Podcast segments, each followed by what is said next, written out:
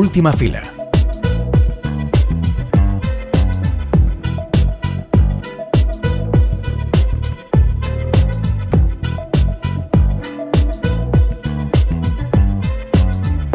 Bueno, hoy hablaremos de varias películas, pero hay una que, que- que- que lo va a ocupar casi todo. Muy bien lo de Clara. ocupar, porque es una peli sobre nazis. Sí. Sí, sí. Es la Es zona de interés este de, de Jonathan Glazer. Efectivamente, la zona de interés. que eh, bueno eh, se estrena este viernes en, en cartelera, la hemos podido ver y hemos aprovechado también para hacer una, eh, un repaso a la filmografía de Jonathan Glazer, que te decir que es uno de mis directores fetiche. Bien, hoy programa de Fabs. Exactamente. Qué bien. Eh, pero hay más, eh, hay otra película de la que vamos a hablar. Sí, hay un poquito más. Está Slow, un poco para contrarrestar eh, este mood que ahora veréis en cuanto nos metamos a esta peli, que es bastante intenso y que nos agarró bastante. Y Slow es una especie de comedia romántica que habla sobre la asexualidad y que la verdad que también venía de Sundance, que ya pintaba que nos iba a gustar y efectivamente eh, está muy guay. O sea que luego os cuento un poco más. Pues programa de mm, películas Fabs, eh, eh, así que esto es Última Fila, el programa de cine de Cultura Plaza y Plaza Podcast. Aquí estamos Álvaro de Beis, Clara Gorría y tú que nos estás escuchando. Acomódate que empezamos.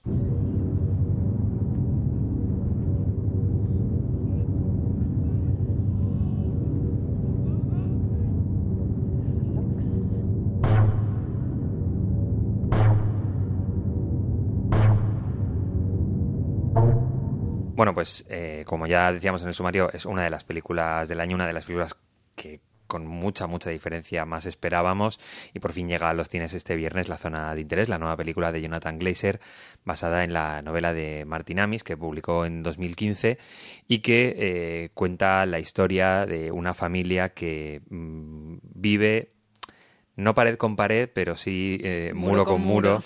Eh, en- con el campo de concentración de Auschwitz. Y es que la- el, el patriarca de esa, de esa familia es el comandante que dirige el campo.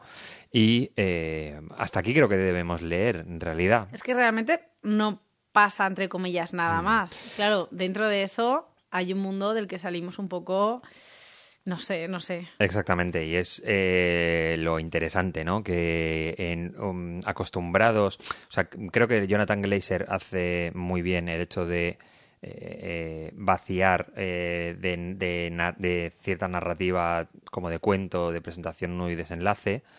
Eh, pero es que además tiene un significado extra aquí, porque estamos muy acostumbrados a películas que hablan sobre el holocausto eh, con una perspectiva muy de contar las grandes historias, ¿no? Como desempolvar la historia no contada o eh, meter, poner en un altar eh, una, una gesta heroica, etc. Entonces estamos acostumbrados a eh, ese tipo de historias eh, mm, en- en- dentro del, relato del, del holocausto cinematográfico y en general cultural. Entonces Jonathan Glazer lo que hace aquí es doblemente difícil, ¿no? Genera ya una película eh, de un estudio independiente pero grande que se va a estrenar en cines de manera eh, comercial eh, sin una historia muy clara, pero es que además lo hace sobre el nazismo. Eh, no sé, claro, yo eh, apuntar un par de cosas. eh, obviamente, la gran apuesta de la, de la dirección de la, de la, de la- de la puesta en escena es eh, son las capas, ¿no? Las capas para como, como herramienta para no caer en la dicotomía buenos y malos, ¿no? Obviamente no vas a problematizar eh, quién es bueno y quién es malo, porque está claro, ¿no? Eh, pero eh, no caer únicamente en esto que hacía tanto Parásitos, que era eh, arriba los ricos, abajo los pobres, entonces me subía y entonces significaba riqueza, Sucio, abajo. limpio. Exactamente, y funciona así. Eh, la zona de interés está como mucho más problematizado porque hay varias capas de, de- tanto en lo espacial como en lo sonoro, ¿no? Eh, me interesa mucho cómo Glazer eh, utiliza la cuestión espacial. Hay eh, secuencias en las que, por ejemplo, el, el- el protagonista eh, tiene que apagar las luces de casa y entonces va la cámara siguiéndole habitación a habitación y la cámara hace un plano, en vez de mantener un plano y ver cómo él va recorriendo la, la casa tranquilamente, no, la cámara quiere seguir cómo ve cada una, cómo ve minuciosamente cómo están las, las, las, habitaciones, ¿no? ¿Y no pensabas que había algo raro cada vez? Eh, esto del récord, como cuando abría y cerraba una puerta, que había algo raro en montaje. O sea, hay algo que no sé lo que era, que todo el rato era como estoy incómoda por algo del montaje que no sé qué es, pero justamente en esos momentos en los que el récord tiene que ser como más perfecto, porque mm. tiene que ser más suave, había cosas que hacían una disonancia súper extraña. Sí, es, una cosa que hace Glazer eh, muy, muy bien en todas sus películas, que luego hablaremos de, esa relación con lo espeluznante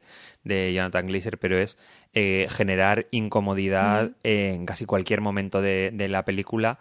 Eh, para no acentuar tanto aquellas cosas que propone que van a ser realmente espeluznantes o van a ser giros de guion. ¿no? Entonces lo que quiere contar es que, que, lo que a lo mejor en una frase o en una acción o en un juego de guion mm, se va a, demostrar de manera evidente, realmente está en el aire, ¿no? Y esa incomodidad que quiere generar eh, tiene que ver con la incomodidad que que quiere que tú en esa casa en ningún momento empatices con nada y estés bien. Esa casa no es refugio, esa casa no es eh, cómoda en ningún momento, ¿no? También tiene que ver con eh, las ópticas que utiliza, eh, que utilizas a, veces ópticas muy cercanas, como hace como una especie de ojo de, de, pez, ¿no? En, con, por ejemplo, cuando la protagonista Sandra Uller eh, se prueba los abrigos, etc, etc. Y ahora creo que... que ya veréis. Exactamente.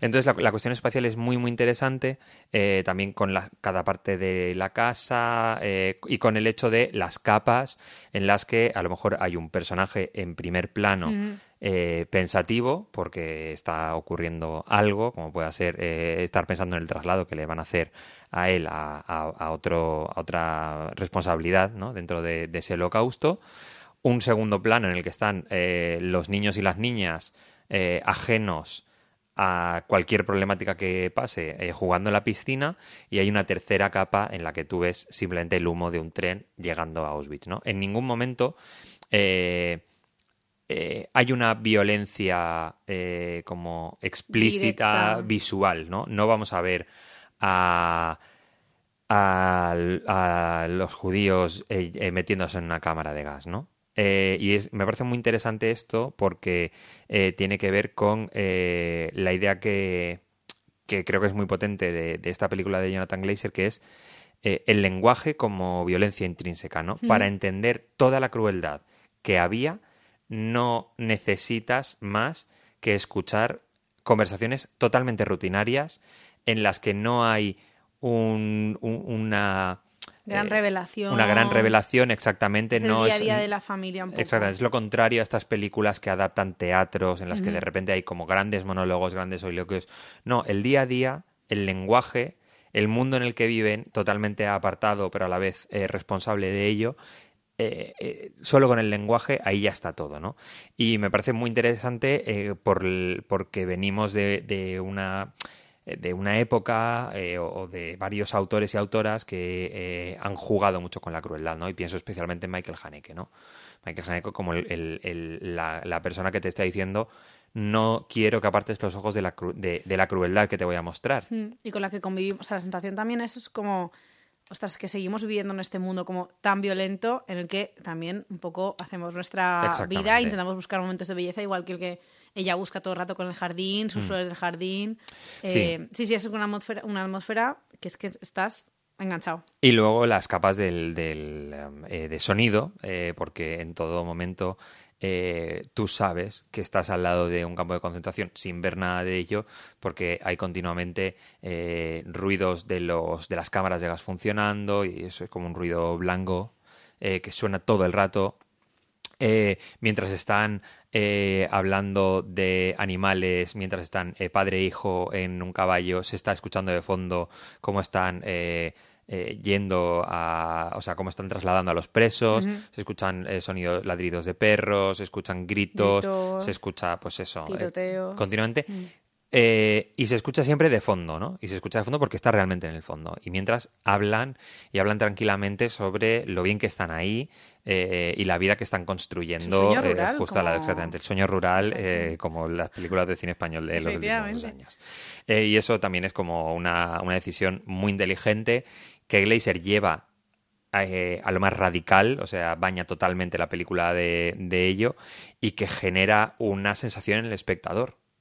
Y eso es algo que también echamos de menos eh, en el cine que llega a las salas. Y es una película que sin necesidad de eso, de grandes teatralidades, pueda generar sensaciones. Y la sensación, cuando, o sea, tú sales y de manera invisible notas como la calle, la vida, Es totalmente diferente a, a- a ese lugar en el que has estado durante las dos horas que, que dura el metraje. Y eso es muy difícil de, de hacerlo, ¿no? Y de llevarlo hasta el final. Y por eso la película de Jonathan Glazer es, es tan importante y creo que sería como muy superficial quedarnos en una dicotomía superficial de eh, el paralelismo que hace eh, eh, entre buenos y malos, incluso los reflejos que, por ejemplo, el niño que juega a la guerra o que encierra a, su, a su hermano, eh, sobreentiendes que está hablando de su padre. Yo no he leído la, la novela de, de, Amis, pero lo que sí que he leído es que no tiene mucho que ver. O sea, es una adaptación muy libre en la que los elementos a lo mejor que pone Glazer eh, son eh, suyos eh, 100%. Y luego eh, queríamos, yo quería hablar también de las texturas, ¿no? Porque además de, de todas las texturas que genera con los colores y con las con, con esa, eh, esa visión espacial del- de la trama, eh, también hay eh, dos elementos. Hay una subtrama totalmente desligada de la esto principal, que es una película que está, o sea, un par de la película que está grabada, en, o sea, está hecha en negativo, está montada en negativo, y que habla de una habitante mm, cercana al campo que no, mm, no tiene que ver con toda la parafernalia de las SS y que está como ayudando, poniendo eh, eh, comida a los presos que van a eh, hacer los trabajos forzados. Y luego hay una parte más al, al final que tiene que ver con el documental, que tiene que ver tal vez con, con la gestión de la memoria, ¿no? Sin grandes discursos, sin necesidad de, de, de pontificar nada, ¿no? Y no sé, mm, tú cuéntame mm, Pues cosas. ahora que has dicho lo del libro, es que cuando salimos de la peli yo pensaba, ¿cómo esto puede ser un libro? Porque es una peli muy peli en el sentido de que da ganas de decirle eh, a cualquier escuela de sonido, a cualquier escuela de foto, a cualquier escuela Mm. de vestuario, de acting, o sea, es que tiene todos los elementos eh, cinematográficos de repente puestos de una manera para generar, como dice Álvaro, una sensación tan perfecto, o sea, tan todo en la línea que, que la verdad es que yo es la única película que he visto de Jonathan Glazer, no sé si ya será mi preferida, pero que es un, un momentazo que he vivido en una sala de cine, es ver la zona de interés y la verdad es que, que lo sí. recomiendo, se pasa regulín, pero bueno, se pasa regulín y... Pero, y a la vez sales mola, un poco con el Claro. éxtasis de, de, de, de, eh, hacer de que te haga una película sentir Exacto, así, sí, ¿no? sí. Quiero decir que también es, es muy, muy potente. Eh, y otra cosa que creo que no debíamos eh, pasar por alto es, y tú has traído algo sobre eso, la interpretación. La interpretación. eh, es que yo ayer, cuando, bueno, cuando veía la película, veía a Sandra Uller como otra vez que hace muy poco estaba viendo en Anatomía de una caída pensando, esta tía es la hostia, y volviéndola a pensar de repente en otro papel súper diferente, eh, y no entendía nada. O sea, de hecho pensaba, puede que yo a mis descendientes les diga como viví en la época en la que esta actriz no empezaba, pero bueno, como eh, pude ser contemporánea porque de verdad es que, no sé, me parecía como tan grande lo que estaba haciendo, es que su papel es tan interesante Sí. porque el marido eh, es como el nazi oficial, entre comillas, ¿no? El director que toma las decisiones de cuántas cámaras de gas, tal, tal, tal, pero ella es como una ama de casa ahí al lado, criando a sus hijos, siendo feliz en su piscina. Mm, que por cierto, podéis ver también en internet de las películas, o sea, las fotos de la, de la Casa Real con la piscina y el tobogán y las de la película, para no hacerlo solamente la Sociedad de la Nieve, que estoy de ver las fotos ya un poco de la Sociedad de la Nieve. o sea, ya son muy parecidas. Pues mira, otro director que hacía, mm, que ha hecho foto, película igual, es Jonathan Glazer.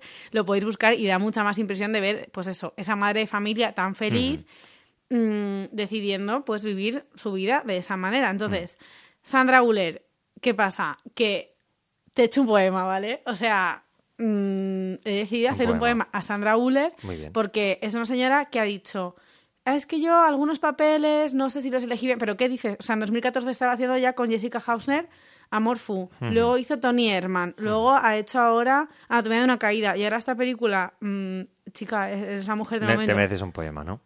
Te mereces un poema, claro que sí. Entonces yo, como no tengo miedo al éxito, pues he decidido ahora aventurarme en la poesía. Muy bien. Y he hecho un poema titulado Sandra Uller, písame la cara. Aunque ya sé que esa frase ya no se dice, ahora se dice servir, no sé qué.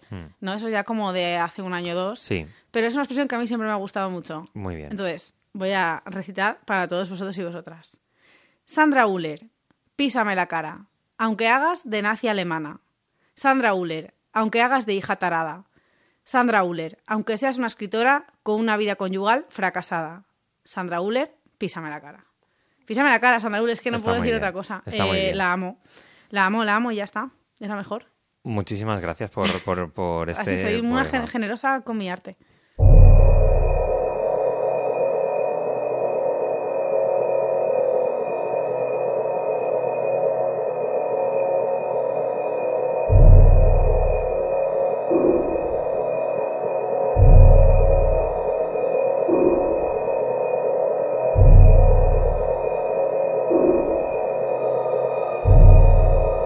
Clara, eh, quería aprovechar que, que se estrena la zona de interés para eh, hablar de Jonathan Glazer, porque como ya Obviamente, te decía, es es un director que a mí me, me interesa mucho, me parece muy guay, y he aprovechado para hacer como una un pequeño repaso a algunos títulos de la filmografía.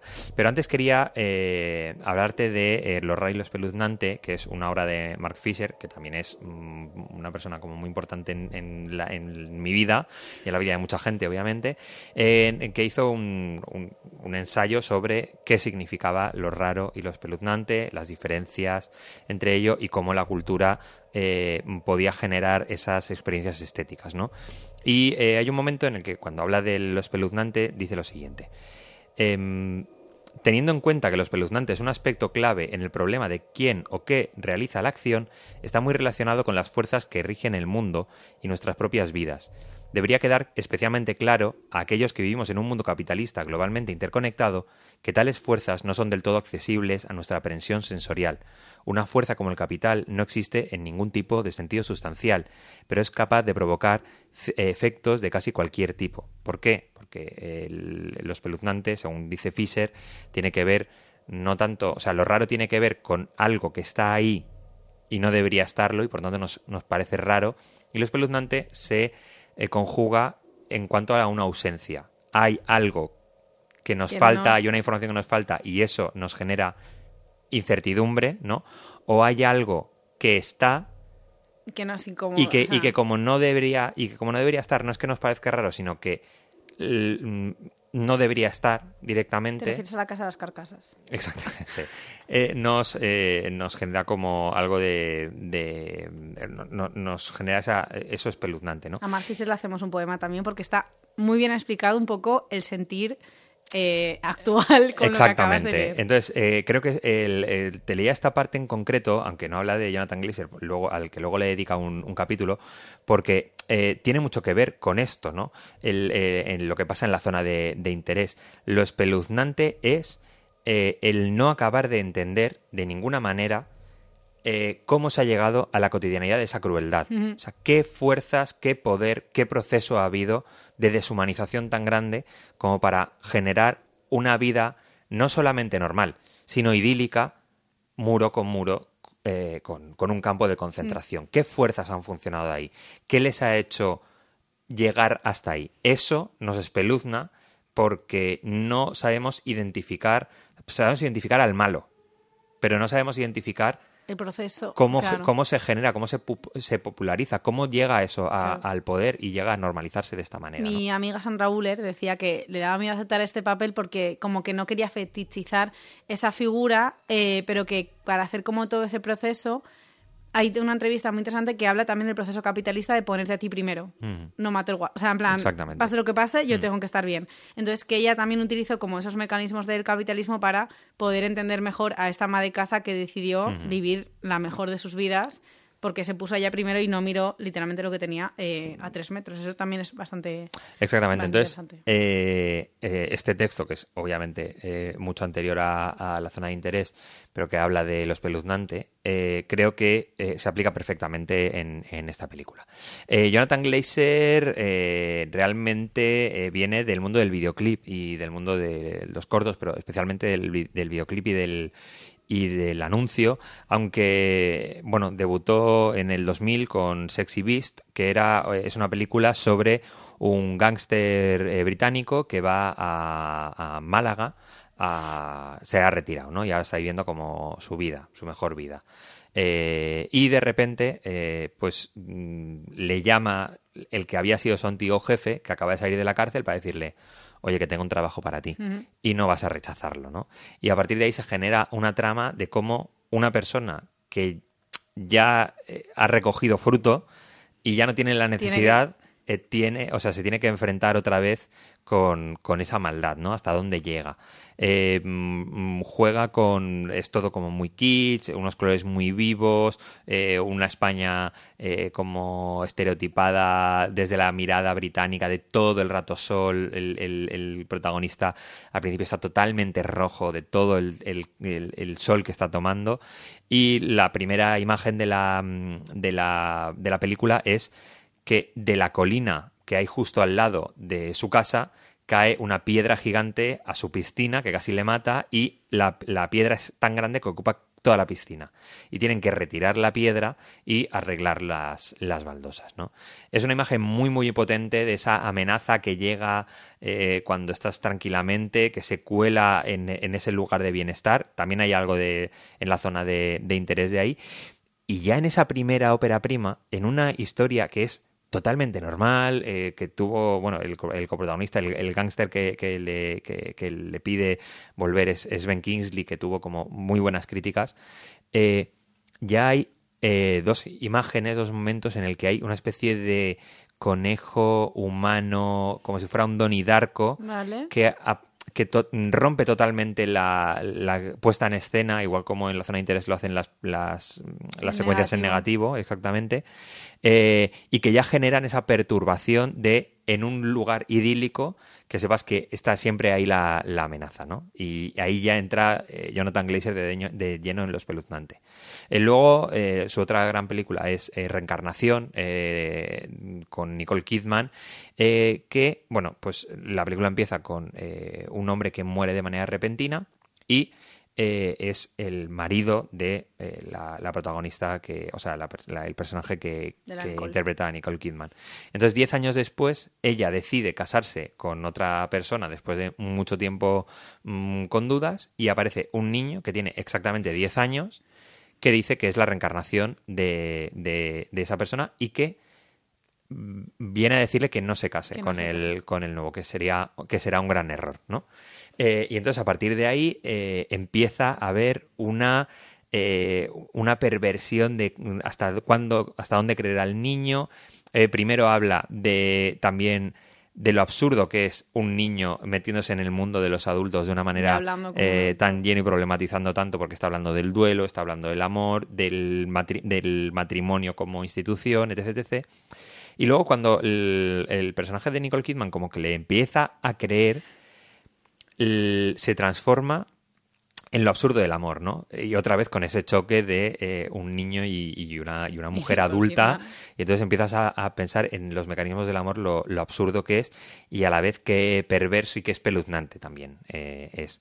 Y luego como la, yo diría que la gran, gran obra de, de Jonathan Glazer, que todo el mundo conoce, es Under the Skin, con Scarlett Johansson, eh, que es una alienígena que va con su... que va con, con una furgoneta eh, y empieza a raptar a hombres de las calles de Glasgow y se los empieza como a comer. Los seduce primero y cuando consigue acostarse con, con ellos, como que los lleva a un lugar onírico en el que se los come. Esto está basado en una, en una novela que es una ciencia ficción paródica sobre la industria cárnica. Ah, Entonces, el, el- el- el- el- Johansson es campo frío. en la novela, en la novela es una empresa interestelar que eh, quiere eh, como grandes piezas de carne eh, para poder comercializarlas, ¿no?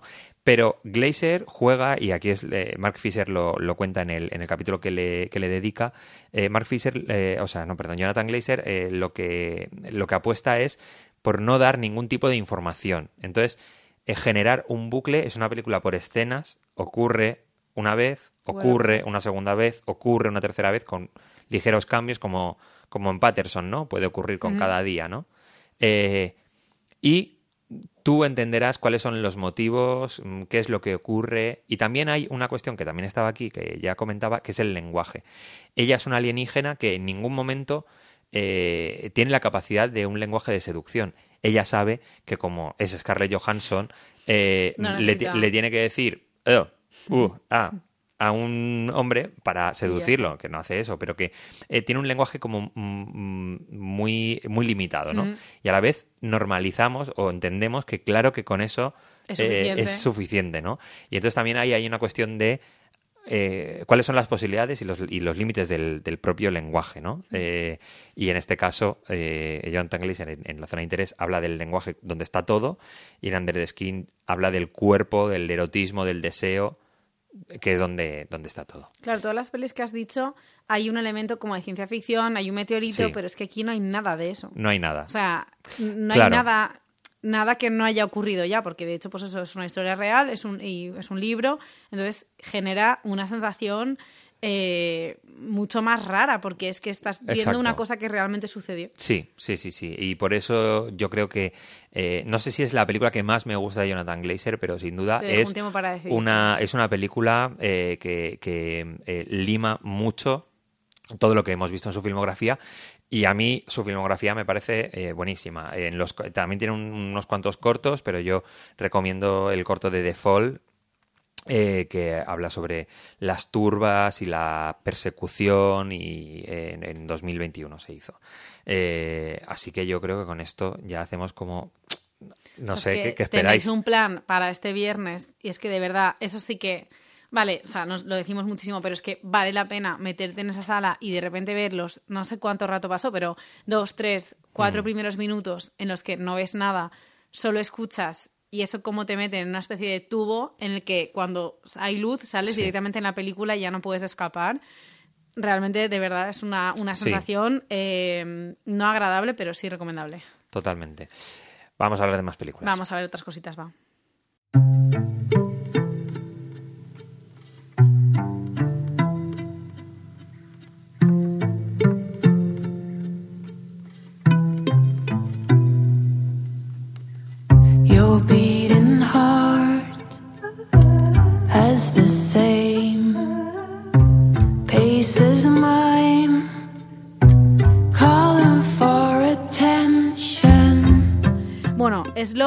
Va sobre Elena, que es una bailarina y profesora de danza, y Dovidas, que trabaja como intérprete, que se os digo que este chico que es, que es ideal, como intérprete de lenguaje de signos. En un proyecto de danza con personas no oyentes, pues se conocen porque él está eh, traduciendo lo que ella dice y comienzan a gustarse. Entonces, esos primeros 15, 20 minutos son esta película indie mm, romántica en las que él decide acompañar la casa solo para estar un rato más con ella, unas personas que evidentemente encajan desde el primer momento, que se preguntan, ay, ¿tienes hermanas? ¿Cuál es tu chicle preferido? O sea, estas cosas que a mí me chiflan o que de repente ella sube a casa de él, entonces ese momento en el que eh, uno está como en su zona de confort y el otro está mirando a ver qué libritos tiene, qué postalitas, no sé qué, si tiene fotos de la familia.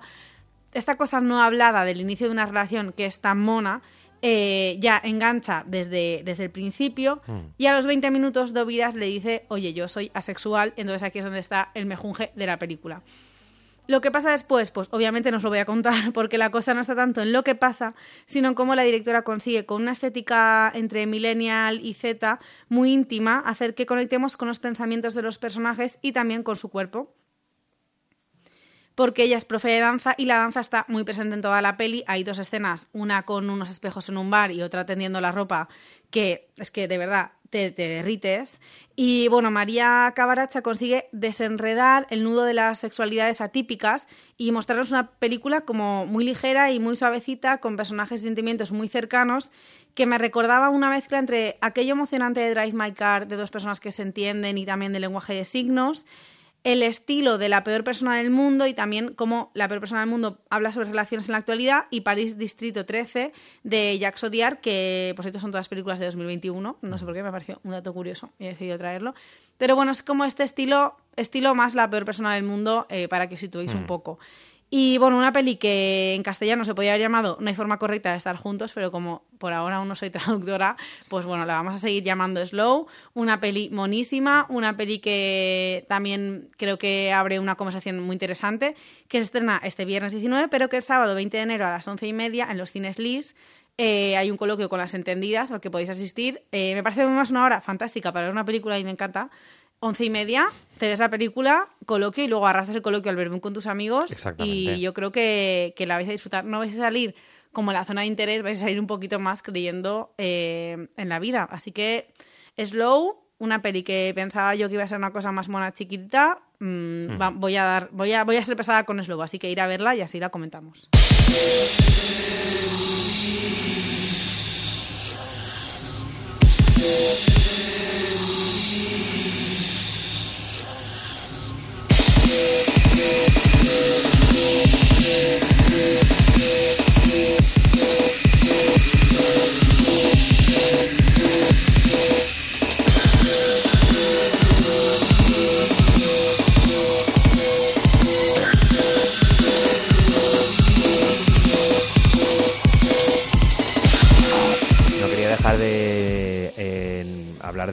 Tercera película que hemos visto esta semana, Cuando acecha la maldad, que es la película que ganó eh, a mejor eh, el premio a mejor película en el Festival de Sitges y que llega a los cines también este viernes con grandísimas críticas. Y te podría hablar de la película, que es de dos hermanos que en- viven en una zona rural de Argentina y que eh, bueno ven que hay un, un hombre que le llaman encarnado, ¿no? que es que realmente es como que tiene el diablo dentro y eh, no se le puede matar porque en el momento en el que le matas como que el diablo se te mete en el cuerpo, entonces hay que gestionar eso, ¿no? Eh, porque está a punto de, de- de nacer eh, el, el dar a luz un demonio, ¿no? Uy, qué lío. Eh, la, quería hacer una reflexión, porque la película, como digo, tiene muy, muy buenas críticas. Eh, me las he intentado leer todas después de, de verla, eh, porque, bueno, en efecto, la, la película eh, eh, genera imágenes eh, inéditas, eh, mm, genera imágenes de horror, de gore. Tú eres muy del gore, a ti te Sí, gusta esto. y, y hay imágenes como muy potentes eh, y visualmente está bien resuelta, pero eh, me pregunto si acaso las personas que, que vemos cines de cine de, de terror o las personas que vemos mm, algunos algún género no somos eh, muy exigentes con la imagen y con las historias, porque hay al menos dos subtramas que aparecen eh, en, en- en pequeñas en pequeños planos. Hay un plano de uno un, un- personaje mirando una pistola parece que la va a coger para eh, evitar una situación entonces hay una, eh, un plano de la pistola, un plano de la mirada, pero de repente eso desaparece y no sabemos nada de si ha tenido intención o no. Hay eh, iconografías en las que se fijan los, los protagonistas y luego no aparecen. Hay tramas, eh, hay incoherencias entre los propios personajes de cuando resucitan, de cuando no resucitan, de cuando atacan, de cuando no atacan. Y me parece muy poco crítico y muy poco exigente que no hablemos de las deficiencias de esta película y hablemos de que en una película de terror, con el simple hecho de poder generar esas imágenes impactantes, e- ese terror bien hecho, ese, es- ese susto, esa- ese mal rollo, sea suficiente. Y lo quiero ligar con la crítica que hice la semana pasada con el del rapto de Marco Bellocchio, que con este preciosismo, con esta, eh, con esta puesta en escena totalmente impoluta, no nos preguntamos eh, eh, por qué no tenemos, o sea, no nos preguntamos mm, lo exigentes que podemos ser con, con estas películas, ¿no? Y creo que lo que ocurre con, con- estas películas, que hablamos mucho de ellas porque llegan a la cartelera y son películas que dan, dan gusto verlas, ¿no? Eh, eh, luego se luego desaparecen en la memoria, ¿no? Y creo que es lo que ocurrirá con la película de Marco Bellocchio que estrenaron la semana pasada del Rapto y mm, me sabe mal, cualquier persona que sea eh, eh, aficionada al género de terror como lo soy yo, disfrutará de la película, le parecerá entretenida, pero mm, cabe preguntarse eh, lo exigentes que tenemos que ser con las películas, sobre todo en un momento de tanta producción y, de tanto acceso, eh, incluso demasiado, a las imágenes y a las historias. Pues ahora este programita se nos ha quedado hoy un poquito de holocausto, un poquito de eh, amor y de sexualidad y un poquito de, de gore. Diablo, exactamente. Es que así somos. La semana que viene, mucho más y esperemos que mejor. Hasta entonces, adeu.